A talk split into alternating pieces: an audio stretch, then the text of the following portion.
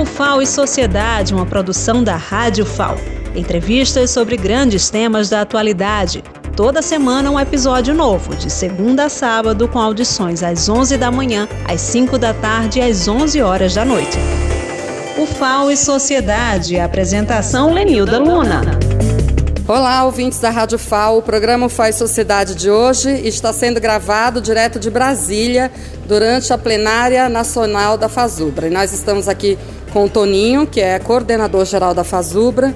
Toninho, fala um pouco sobre a Fazubra, o que é a Fazubra, que está completando 44 anos. Fazubra é a federação dos sindicatos e associações dos técnicos administrativos das universidades públicas do Brasil e representa, então, de norte a sul, os técnicos administrativos. Sim, sim, representamos de norte a sul 220 mil trabalhadores na base, uma federação que começou como uma associação na, na época da ditadura militar e que hoje se revela uma das mais importantes federações do Brasil de serviço público. A Fazubra, inclusive, participou de vários momentos históricos, como você disse, é, resistiu à ditadura militar, mudou de característica, começou a fazer uma representação mais política. É, pensando assim, o que, que você lembra de momentos em que foi decisivo ter a Fazubra representando os técnicos administrativos? A Fazubra, no primeiro período, como toda associação, ela contribuiu muito no enfrentamento da ditadura militar, né? acolhendo e participando, inclusive, de ações junto com os metalúrgicos, é, na década de 80, orientando as bases, né, na verdade, a participar com os metalúrgicos que surgiam naquela época e na contribuição dos movimentos sociais. Mas a FAUSUPRA também teve um papel importante durante o período do Fernando Henrique Cardoso, que foi a greve dos petroleiros, né, que teve uma intervenção militar, onde a FASUBRA participou é, é, dando a sua contribuição. Internamente, a FASUBRA fez vários movimentos, como a discussão da democracia na universidade, a discussão da, da carreira dos técnicos administrativos, que tem a ver com o Estado brasileiro, a defesa do Estado brasileiro né, e do serviço público, né, além de outras criações e projetos como um olhar negro na universidade, como a defesa do direito das mulheres. Então, assim, tem várias ações da FASUBRA é, e é, ajuda pela reabertura democrática, né, que a gente não pode esquecer. E agora estamos vivendo a segunda reabertura democrática, a vitória do governo Lula. E a Fazubra está colaborando nesse governo de transição, colocando dados também.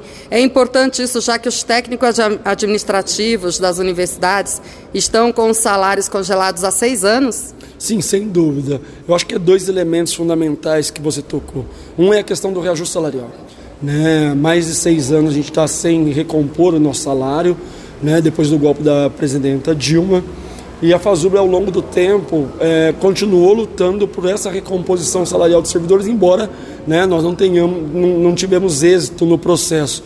Porém, é, nós podemos dizer que foi a categoria que mais resistiu aos ataques do governo.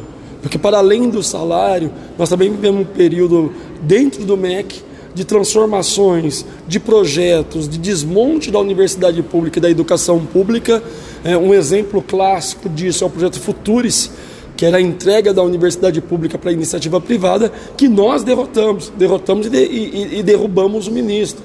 Né? Então, ao longo desse, desse processo do Bolsonaro, foram quatro ministros da educação né, e nós sobrevivemos a todos eles e agora estamos nesse processo de disputa da retomada de uma mesa de negociação que possa não só discutir a recomposição salarial, mas que possa discutir a democracia na universidade, que possa acabar com os interventores e outros decretos que atingiram diretamente os técnicos administrativos. Isso foi bastante discutido aqui durante a plenária da Fazubra e deve ser discutido também no Confazubra, né? Qual é a expectativa aí para a realização do Congresso da Fazubra? Olha, a expectativa é muito grande, né? Porque essa gestão teve duas prorrogações de mandato. É um momento de parar e pensar e fazer um debate profundo sobre o que foi essa conjuntura difícil, adversa, uma conjuntura que a gente pode dizer de sobrevivência a todo um processo.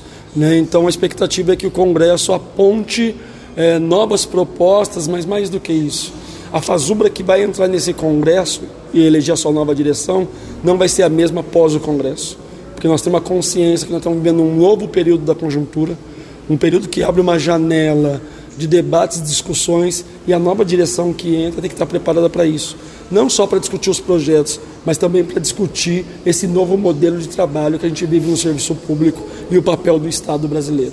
Toninho, para concluir, qual o recado que você manda para a comunidade universitária da UFAL, né, principalmente para os técnicos administrativos?